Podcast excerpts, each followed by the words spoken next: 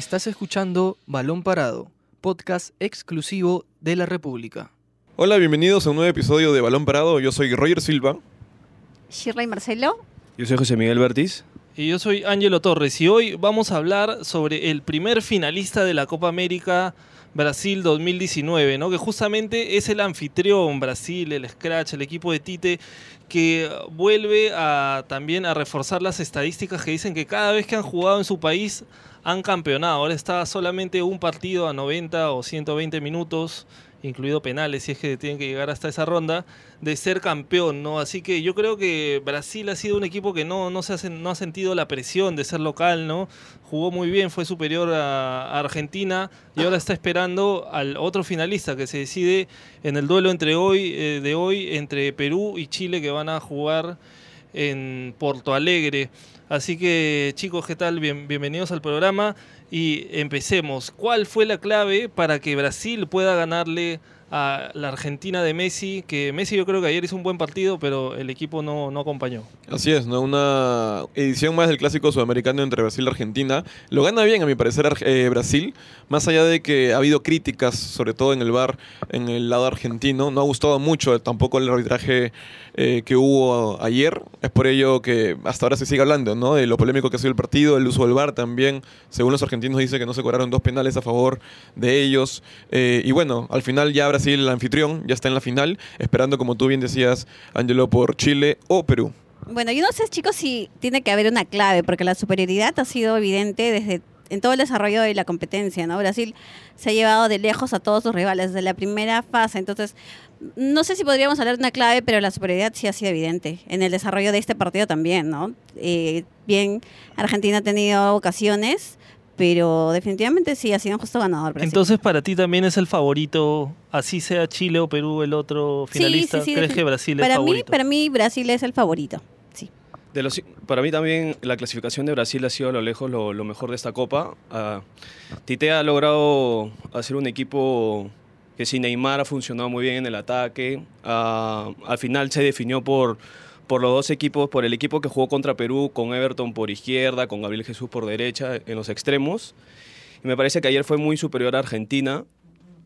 también creo yo que de los cinco partidos que ha jugado Brasil, creo que Argentina le hizo más daño en ataque, bueno, en la defensa, pero me parece que la clasificación de Brasil es, es el favorito, es el anfitrión, y toque Perú o Chile me parece que valora su quita copa eh, organizando, ganando una Copa América y, bueno, creo que va a mantener esa estadística de que cada vez que ha organizado una copa ha salido campeón. Yo creo que Brasil también, aparte del no tener a Neymar, hizo que otros jugadores sacaran todo su potencial, ¿no? Como, Everton, que a ver, que nadie, pocos lo tenían, ¿no? Se reclamaba mucho también el, rendimiento de Gabriel Jesús y ayer mete un gol y, y, hace un jugadón para el segundo gol, ¿no? Eh, y yo creo que los jugadores han ido saliendo uno a uno. Creo que igual el, el, rendimiento de Brasil en general ha sido el mejor equipo de, la Copa América hasta ahorita. Y aparte también está la estadística de que no le han metido ningún gol en el torneo. Así que eso también es clave, ¿no? Si tu arco está en cero, es más fácil poder ganar un partido. Claro, cinco partidos que han jugado ya y ninguna selección le ha podido marcar, ¿no? Incluso Argentina, que por ahí muchos esperaban que logre marcarle al arquero Allison. Sin embargo, se mostró sólido la defensa a más allá de, lo que hubo con el tema del VAR, ¿no? Y como ustedes decían también, me parece que es justo, ¿no? Lo de Brasil porque ha mostrado o ha sido el equipo más regular en lo que va de la Copa América, a mi parecer. De los tres favoritos que eran Colombia, Uruguay y Brasil, Colombia no demostró ante Chile la chapa de favorito. Eh, Uruguay con Perú la pasó por momentos mal porque no pudo vencer a Galese. Y finalmente ahora Brasil sigue demostrando por qué es el primer candidato, ¿no? Ahora, igual siempre la polémica no podía estar ajena pues en un clásico del continente, ¿no? Pero ustedes, ¿qué tal han sido estas dos jugadas que han sido eh, las discutidas, ¿no? Por todos los jugadores argentinos que hasta ahora no, no logran superar ese momento. La primera fue la de la jugada del segundo gol con Brasil que, que Dani Alves le, lo choca, ¿no? Hace, Agüero va, corriendo y creo que le mete el pie y cae en el área y ahí, bueno, viene la contra con Gabriel Jesús que... Que termina lo, Y la segunda, me parece que esa no fue tan, tan penal. Para mí, yo no creo que haya sido penal. La segunda, ¿no? Parece que no, lo, ve, no, lo ve, Sin intención, ¿no? Exacto, pero la segunda Arthur sí lo mide, o sea, lo ve a Otamendi. Otamendi está viendo la pelota y Arthur va de frente a chocarlo. Y el Me codo parece- está un poco levantado también. O sea, yo creo que esa sí era, aunque sea para que se revise en el bar, ¿no? Para mí lo mide, o sea, para mí lo mide. En cámara lenta, si bien es cierto que engaña muchas veces, pero parece que sí, la intención era cortarlo a como de lugar, ¿no? Porque Otamendi estaba yéndose solo para cabecear el balón, ¿no? Y aparece justo para cortarlo ahí el brasileño. Pero fuera de esas dos jugadas, para usted, Rodi Zambrano, ¿tiene una buena actuación o no? Para mí no. Dejó para mucho mí que no. Ajá, Para mí no, porque Argentina comenzó pegando los primeros 15 minutos. Eh, Tagliafico fue el primero amonestado. Luego viene Acuña, que era justo el sector este, por donde estaba Dani Alves y, y Gabriel Jesús, que hacían daño en ataque. Y me parece que hay una jugada también de Dani Alves cuando le sacan la amarilla o, o una antes que le, le pone el codo a, Acuña. a Acuña. O sea, le saca la amarilla porque primero le saca a Acuña. Porque. Acuña reclama el, el codazo que le había dejado. Pero para mí esa le mete el codazo y para mí yo creo que fue una debió ser roja para Dani Alves. Sí, coincido contigo también, José Miguel, porque Dani Alves en todo momento está que lo mira el jugador. En cambio, Acuña está de espaldas, ¿no? Protegiendo el esférico. Y se, se ve claramente cuando el brasileño va con la intención de golpearlo, ¿no? Es más, sacan amarilla primero al argentino y después al brasileño. Y Dani Alves como que hace el gesto de ¿qué me cobras, no? O sea, ¿por qué la amarilla? Mi- Mira, hay jugadas, si no me equivoco, hay partidos de la Copa América que se han re- re- revisado, que primero han sacado una amarilla y luego una roja. Claro. Pero esta jugada puntual se debió revisar en el bar, ¿no? Porque si no me equivoco, a, a un boliviano lo expulsan, primero le sacan la amarilla y luego revisan el bar y le sacan la roja en un partido, si no me equivoco. Entonces, esa jugada puntual para ya comenzar usando el bar, ¿no? Para que todo esté equilibrado y los argentinos tampoco no se quejan y los brasileños tampoco. Entonces, yo creo que ayer en esa primera jugada debió salir el bar. Pero ahora también eh, es cierto que el tema del arbitraje ha sido controversial, ¿no? Pero también hay que rescatar lo de Tite. La forma en cómo replantea, por ejemplo, en el segundo tiempo, ¿no? Saca a Everton, que no estaba haciendo un buen partido, estaba controlado bien por la saga de Argentina, y mete a William. Y William, si bien es cierto, también es explosivo, Everton está de mejor nivel, pero al final William cumple en el papel, ¿no? En el segundo tiempo. Sí, sí, sí, no, y aparte de eso, a ver, Brasil termina siendo superior también en el juego, domina desde la posición de la pelota, ¿no? Argentina se termina conectando solamente por momentos, ¿no? O sea, se siente esa que está muy separado el ataque, que Messi ha encontrado unos buenos socios, creo, en Agüero y en, y en Lautaro Martínez, pero el tema es cómo les llega la pelota, en qué momento les llega la pelota, ¿no? Porque el medio campo me parece que de ayer Argentina fue superado amplio por, por Brasil, ¿no? Y defensivamente Argentina también no hace un muy buen partido, ¿no? O sea, los, los goles llegan por, por, por una banda, el segundo es un es un, de- es un tema de desorden lo también defensiva. ¿no? Claro, que Pedía lo, que lo corten. corten, nunca lo corta, ¿no? El argentino ahí. Sí, ent- entonces este ahí también Argentina en realidad siento que también estaba muy alterado durante el partido, ¿no? Este buscando buscando pelearse, buscando reclamando amarilla, reclamando faltas y cuando pierdes el control emocional, que es algo que también hoy día Perú debe tener para tratar de ganarle a Chile, eh, se les complica el partido, ¿no? Y creo que ahí también empieza perdiendo un poco Argentina. Yo también, a, a mí, eh, bueno, en mi opinión, yo creo que Brasil en este momento tiene un líder, Dani Alves. Y, Messi le ha costado ser líder en Argentina. Bueno, porque también es un nuevo equipo, hay nuevos jugadores, son jóvenes. Scaloni ha tratado de, de limpiar, ¿no? Hay algunos históricos que han renunciado también a la selección, pero Brasil ya tiene una base sólida y Dani Alves, que se perdió el Mundial por una lesión, ha vuelto y a sus 36 años, en el partido con Perú, en el gol de, que nos hace, él hizo toda la jugada y ayer también hizo toda la Sí. jugada. Bueno, él no la termina, pero se la termina dando a Everton, que estaba tapado por el lado de Foyt, que aparece por, por derecha y le saca el centro a, a Gabriel Jesús, fue, fue un golazo. Pero me refiero también a, a ese, a ese líder que tiene Brasil, ¿no? que es Dani Alves, un jugador con, Sí. con mucha experiencia, que es el jugador que tiene más títulos, creo, en, en la historia. Casi se va por su... Por su Tiene 42 títulos y él tiene 36 años, ¿no? Es uno de los pocos jugadores que tiene más títulos que edad. Exacto, y ya, ten- ya tiene una Copa América con Brasil. Le ganó justo a Argentina en 2007 con gol de él en el 3-0. Entonces, hablamos de un líder, este, feno- muy- es un fenómeno, Da- Da- Dani Alves. Un referente se ha 36 vuelto años, también sí, en Brasil. también. Y me parece que, que esta es como su revancha del Mundial, que se perdió por lesión, ¿no? Ahí a pocos, a, a pocos días del Mundial. Además también fue elegido la figura del partido, ¿no? Y ahí, chicos, y precisamente cuál ha sido la reacción entonces de, de Lionel Messi después de que hayan perdido. Definitivamente ha estado devastado, ¿no? Porque no ha sido el resultado que han esperado. pero él, eh, su reacción ha sido eh, fuerte porque Acusó a todos, ah, ojo. Le principalmente ha, la pegado, Conmebol... le ha pegado al arbitraje, ¿no? Sí, al arbitraje, al a la claro, al- ecuatoriano, ¿no? Y lo que él pide, eh, lo que él dice textualmente es, ojalá que la Conmebol haga algo con este equipo de arbitrajes porque nosotros intentamos todo para tratar de pasar e inclinó la cancha mal. Igual no creo que hagan nada porque todo, porque todo lo maneja Brasil. O sea, considera que, que hay preferencias y Y eh, ya. que Habló muy en caliente, habló muy en caliente sí, Messi. ¿ah? Pero justo como estábamos hablando, yo creo que el VAR termina. O sea, podría haber.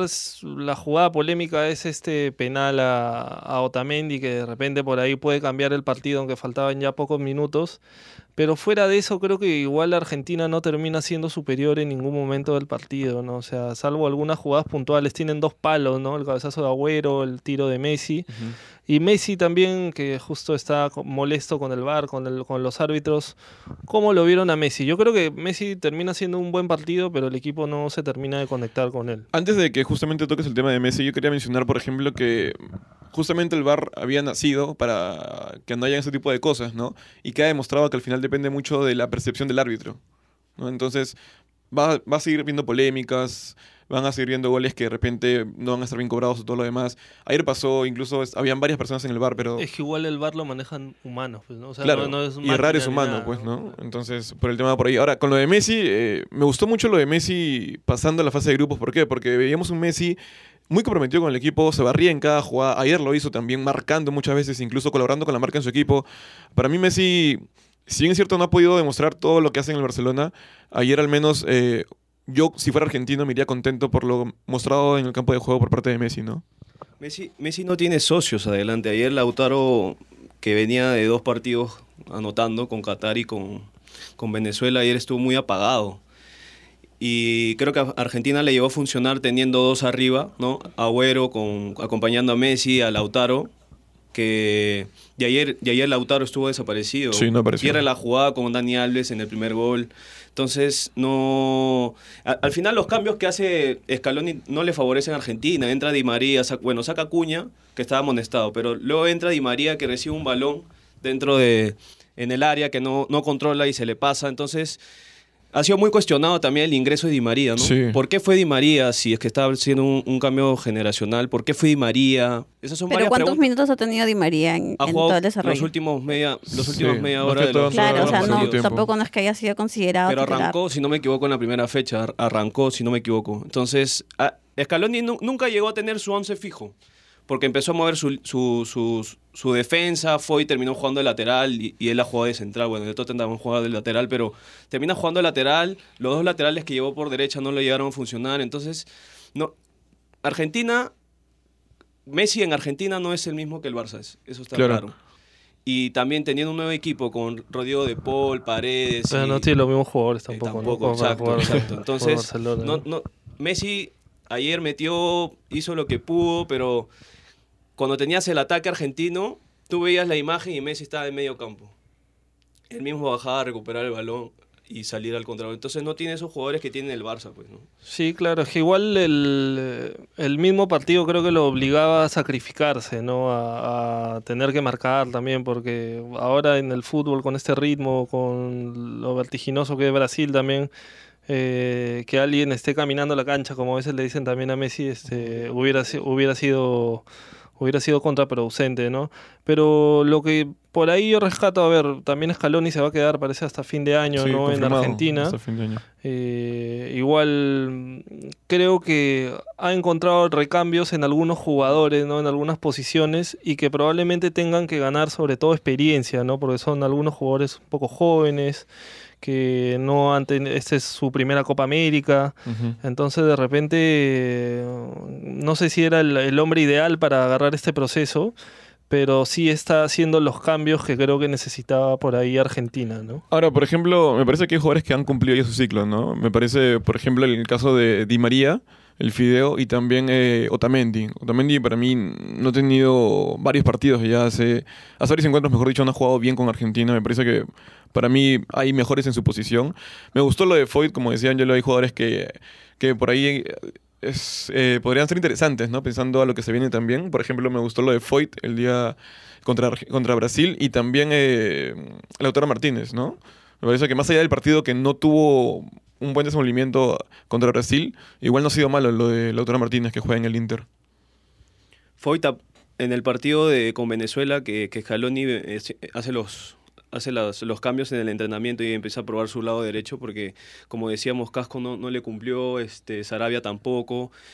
Eh, lo vimos con el, con el partido Colombia que, que Roger Martínez lo desborda y mete el bombazo. Entonces ese lado derecho lo llegó a, a tapar, pero otros, otros puestos no llegó a conseguir los jugadores que él necesitaba, ¿no? Como el caso de Acuña, que al final en los dos partidos con Venezuela y con Brasil los, los, los saca. Entonces, ¿qué, qué, qué te puede dar Acuña? ¿Qué te puede dar eh, De Paul con Paredes? Que, que yo creo que ha sido el mejor, el mejor eh, que ha jugado con Argentina en esta Copa América, ¿no? Leandro Paredes, el 5 del PSG, ¿no? Y ahí tiene que encontrar un, un mediocampo si, si puede jugar con una línea de 3, una línea de 4. Y arriba, ¿quién puede hacer el cambio con, con Messi, no? Porque es. Yo, yo no sé cómo se debe sentir, pero un- una derrota más y no llegar a conseguir ese que logro que, que él tanto anhela. Claro, hasta no consigue ningún título con Argentina, ¿no? Creo que solamente tenía unos Juegos Olímpicos de menores, una sub-20. Entonces, después no, no se le ha dado mucho con la selección mayor. Y yo no sé cómo se sentirá él, ¿no? Debe ser frustrante. Chicos, teniendo- habiendo eh, conseguido todo con, con el Barça. Scaloni tiene 14 partidos dirigiendo a Argentina, pero y solamente cuatro veces han perdido. O sea, según las estadísticas no está tan mal, pero en cuanto a resultados de que son la mayoría son partidos amistosos, ¿no? Porque eh, No, y rivales sin jerarquía también, ojo. ¿ah? Argentina ha jugado con rivales amistosos, pero que no, no son potencia en el Por fútbol. supuesto, claro, claro, pero por eso les digo, ¿no? ¿Qué es lo que le espera entonces a Argentina? De acá para las eliminatorias, que todavía tienen, unos meses, pero ¿ustedes creen que se pueda resolver ese problema en estos meses? Eh, a ver, las eliminatorias empiezan el otro año todavía, ¿no? Yo creo que igual en Argentina tienen un gran problema que es que no aceptan que ya no son la selección potente de Sudamérica, que tiene grandes jugadores. Yo creo que han caído en un vacío generacional que les va a costar eh, reemplazar a los jugadores que a esta última generación que llegó a dos finales de Copa América, a la final del Mundial, ¿no? a la que ya se está yendo y que algunos jugadores se retiraron, otros ya no los convocan y que de repente por ahí solamente queda Messi, Agüero y un par más, ¿no? Pero el resto ya no está, ¿no? Y va a costar, les va a costar que se arme nuevamente un equipo.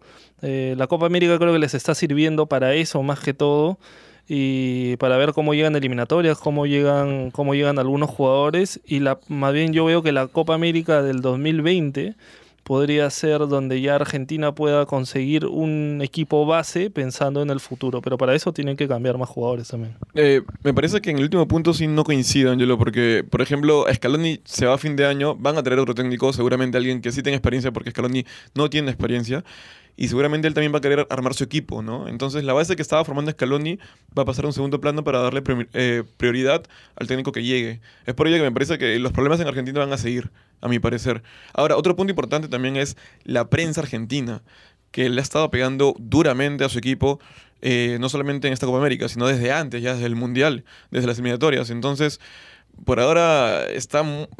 Hay muchos problemas en Argentina, incluso en la AFA también se sabe que hay muchos problemas en la interna de la AFA y con la prensa también. Entonces, o sea, y también los hinchas, o sea, no se olviden los hinchas que hay muchos hinchas que ya no querían, por ejemplo, Higuaín, Higuaín obligado por las críticas que recibía, renunció a la selección. Pero Claro, y ahora está Lautaro, ¿no? Pero este, disculpa que te corte, José Miguel, pero igual Argentina, yo lo que te iba a decir era, es una selección de, de estar casi siempre al- en el abismo, Abismo, al borde, ¿no? En las últimas, en las últimas, en los últimos tiempos, ¿no? Clasificó al mundial en la última fecha, en el último minuto. Clasificó en la ronda del mundial también en la Con última susto. fecha.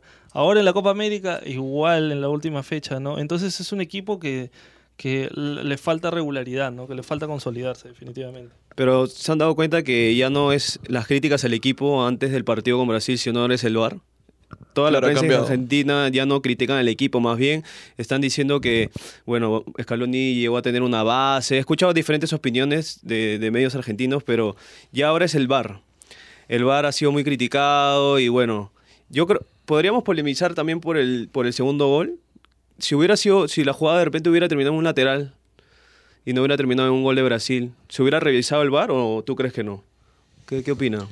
También está el tema de que Brasil es anfitrión, pues, ¿no? Y tiene la presión de la hinchada, o sea, el árbitro también me parece que ha sido un poco localista. Sí, de rep- ah, definitivamente el local siempre tiene una cuota extra por ahí, un poquito más de suerte, entre comillas. Aparte, el petacampeón, Pero local, su gente. Sí, pero yo creo que no. Yo creo que esa jugada, esa jugada igual no la, no le iban a revisar. O sea, sí. Es más, tú en la, a la primera, la primera vista no te das cuenta que hubo una supuesta falta, ¿no? O sea, en la segunda, tercera repetición recién te das cuenta que Agüero se Claro. cayó. Solo es un jugador caído, ¿no? Ajá. Y muchas veces pasa que cuando hay un balón parado hay roces o por ahí, ¿no? Es producto del fútbol, ¿no? Pero cuando se ve la repetición, a mi parecer sí había falta. Después, después es- de los 90 minutos, yo, yo he visto por partes el partido, pero Roddy Zambrano también le regala dos tiros libres a, a Argentina, que fue, un- fue una mano de Messi o de Lautaro, que al final se la ataja, el tiro libre que se la ataja a Allison, se la saca del, iba a entrar al ángulo y se la saca ahí. Y este, pero le regaló también, eh, vi, yo vi dos, dos tiros libres que le regaló a Argentina, entonces, que pudieron también terminar en gol. Tienes unas estadísticas de Allison también. ¿no? Sí. Eh, Allison Sí. es el es Messi no ha podido con Allison.